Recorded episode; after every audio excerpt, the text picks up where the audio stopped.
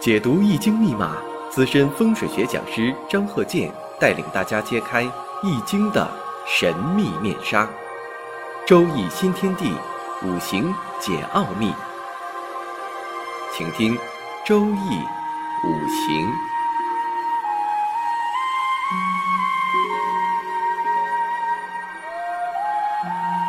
上山微电台荣誉出品。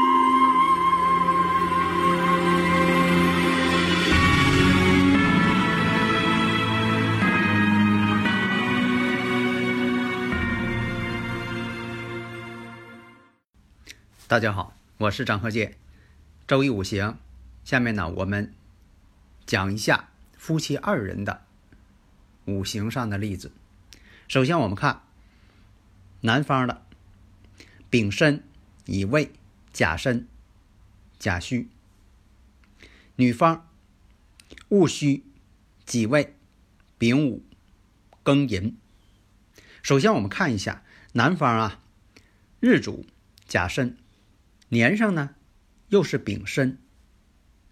大家呢经常听我课呀，应该了解到，你像这个我说年柱上是丙申，那这个人呢肯定是属猴的了，猴年出生。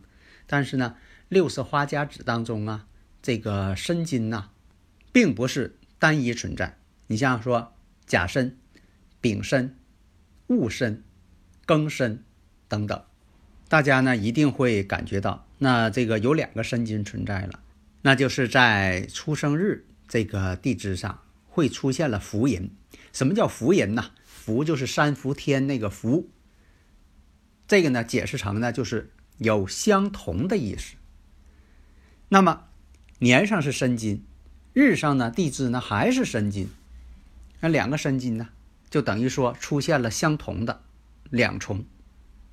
在以前，大家听我课应该理解到这种情况意味着什么。再分析，你像这个月上呢是个乙木，乙木呢对日主甲木呢，那都是木，但是呢阴阳相反，那这乙木就叫劫财嘛。古人为什么起这个名字啊？就是互相争夺的意思，互相争夺。那时上呢甲戌，那甲木啊跟日主甲木啊又相同了，阴阳还相同。都是阳性的木，甲木，那这个叫什么？比肩，那也是相同的意思，都是木，但是呢，阴阳相同。你比如说，它都是乙木，它们之间也叫比肩；如果都是甲木，它们之间也叫比肩。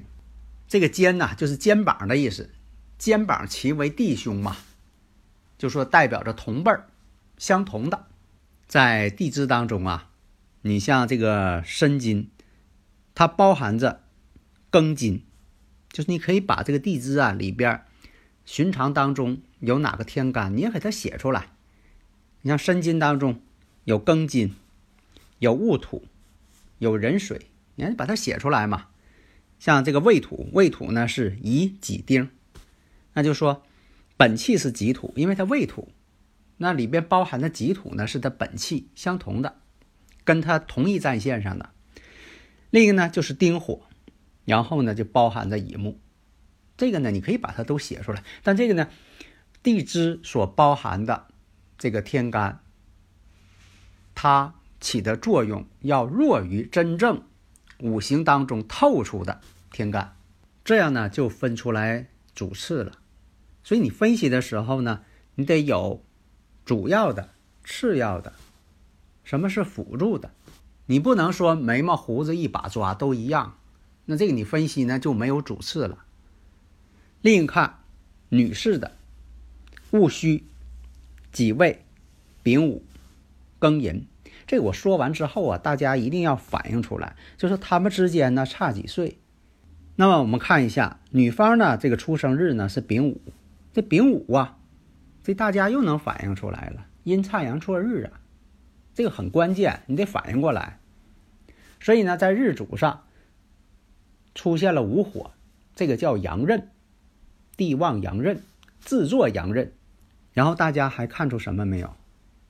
这个呢是看出来的是什么呢？是理论上的问题。如果真要看出来呢，还包括什么实质性问题？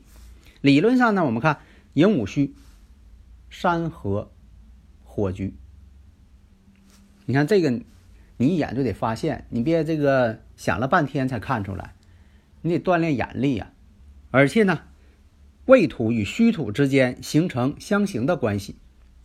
然后呢，午与未合，你看这里边包含着很多内容，呃，理论上你先给它看出来，然后呢，再把它翻译成现实的事情。然后我们再看啊，回过头来再看天干，天干呢，这个月上呢是己土，那丙火和己土的关系，伤官，然后戊土的关系，食神。你这你都发现了，你看这位女士又有伤官又有食神，那么对于她的职业，她的这个呃情感婚姻状况，这个呢都是依据啊。你无论从这个统计学来好，还是这个实践，实践是检验真理的嘛？那么你通过实践千百年来，你是统计学也好，凡是有这种情况的，哎，它都有这个性格的特点，婚姻情况、事业情况、人生的未来走向，它都有在这方面出现一些迹象，就等于说在查。人的染色体是一个道理，那你说这染色体它咋那么重要呢？当然重要了，它决定人的遗传基因，然后它就会转化成对人的形象方面的一个表现、性格方面的表现、健康方面的表现，各方面的表现，它都跟染色体有关。好，这方面呢，这个数据我们分析完了，你这些数据能得出什么结论？就像说。看天气预报似的，气压、水汽通量、卫星云图数据，全都摆在你面前了。你作为这个首席天气预报预报员，你说一下吧，这个地区什么天气？这不就得得出结论吗？你不能说的光把这数据念一遍呢。那么我看一下，第一点，夫妻什么时间结婚？丙寅年成婚。当时呢，男方三十一岁，女方二十九岁，就说你通过这个天干，你是否就说的能够把它排出来？呃，他们之间哪一年？这个呢是这个基本功，因为这个呢你背一背，它就会了。大家呢如果有理论问题，可以叫微信呐，幺三零幺九三七幺四三六。所以你看，这个通过各方面的一些。呃，迹象，你说我能看出来他们之间差两岁，这个不叫本事，这是基本功。首先呢，你得判断出来是丙寅年成婚。那男方的这个学习情况怎么样啊？工作情况啊？那我们看一下年上呢，他有一个丙火食神，申金当中啊又常有偏官，未土当中有财星本气，也含有这个丁火伤官。戌土当中又含有辛金正官，那这个食神它就起到了一个关键作用，所以呢，在这个学习这方面应该不差，在这个学历这方面呢，硕士，如果没有这个食神，啥也不是。那么呢，做的是公职，为什么呢？有食神呢，他财星没有透出来，食神生财才算配套。如果光有食神，财星被藏起来了，藏在地支当中了。这属于什么呢？配套不完全，所以啊，这五行的组合呀，你必须得成套。一成套之后，这就厉害了。这就像这个呃收藏古董似的，你这个古董它成一对儿，它成套，那就是价值连城。它不是说价值乘二的问题了，那成倍增长。假如说你说我这个古董就单崩的，本来是一对儿变单崩的了，那这个价格就低，它力量就不行了。或者说，你说我这个呃罐儿啊，就差个盖儿，那盖儿没了，你价格呢又跌了。所以你判断的时候呢，这都是这个数据所反映出来的现象。就说你得把这个数码啊翻译成真正能看懂的，是视频也好，是音频也好，你不能说光给拿出一套数码来呀。那么的过程呢，就是要把数码转化成。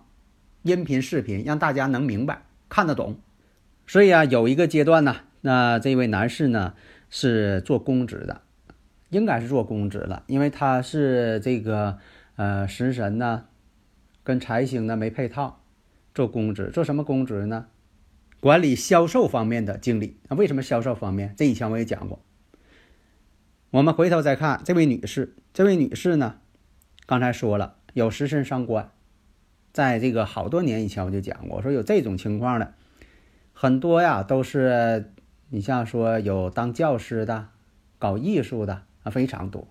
实际情况，这位女士呢，真就是教师、当老师的。那么丙寅年成婚，这个大家应该明白。与这个日主感应了，但到了这个丁卯年啊，丁卯年是哪一年？那丙寅年的下一年嘛。这个我为什么用的是天干地支纪年法呢？就为了让大家能够理解。如果光说哪一年呢，大家可能在理论上呢不能理解这个事情。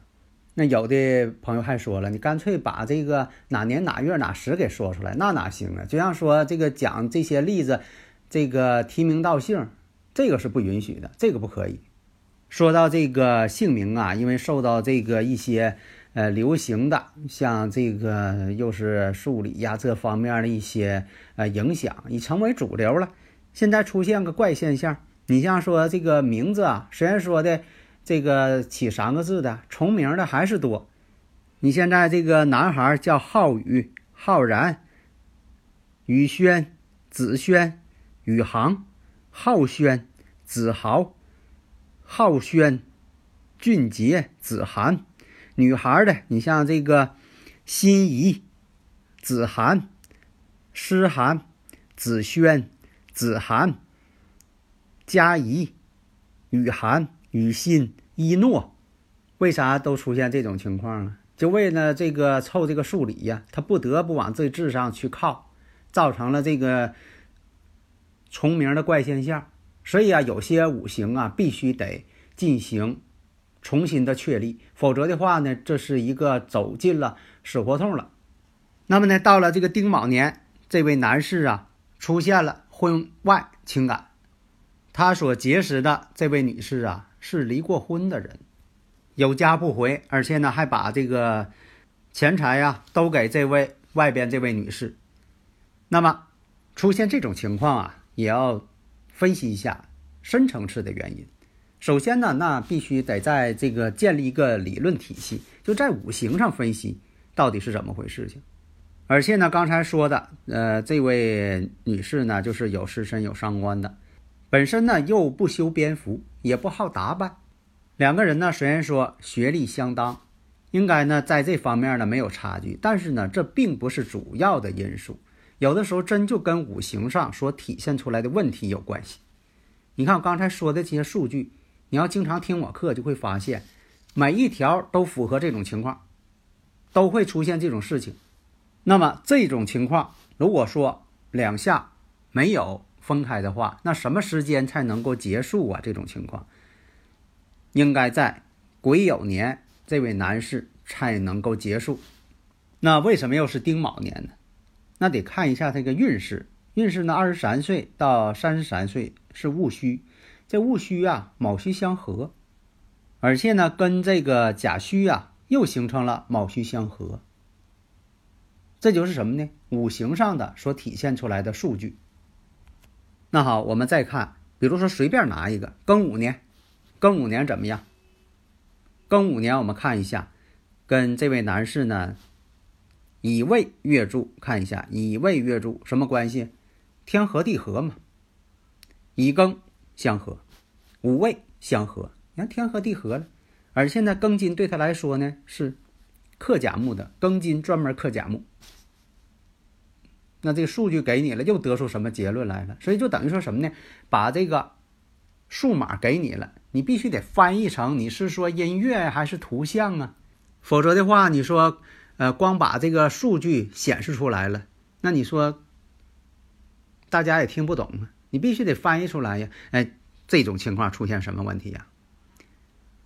相克相合，乙庚合金，这个乙木啊都变成金了。这一年什么呢？确实呢，他这个各个方面不是太好，而且呢，这个父亲呢出了问题了，这个大家判断一下什么问题？因为他这五行啊，原始状态就是月上呢有劫财，身上呢有比肩，这种情况会有什么问题？这以前我讲过呀，这说什么呢？这个比肩劫财太多呀，所以呢，先决条件在这儿呢，然后呢，再出现一些外界的引导，引导这个时间节点，那这个事情就出现了，这不就判断出来了吗？所以呢，这些问题呀，都要靠你的判断，而不是说你把这些这个发生的事情呢，主动讲给这个师那个师的。然后再让他去说，那还用他说吗？我经常说那句话，那还用他说吗？所以有的时候吧，必须把这个数据给你的时候，你必须得出结论，就像天气预报一样，这些数据啊，卫星云图啊，啊，这个一些水汽通量啊，啊，气压的一些这个数据呀，全给你了，你必须得出结论了，而不是说的这个雨都下过了，你再说，哎呀，下过雨。那这个事后诸葛亮，那不行，所以呢，我们必须建立科学的、严谨的体系，这才能体现出来五行学的科学性。好的，谢谢大家。登录微信，搜索“上山之声”，让我们一路同行。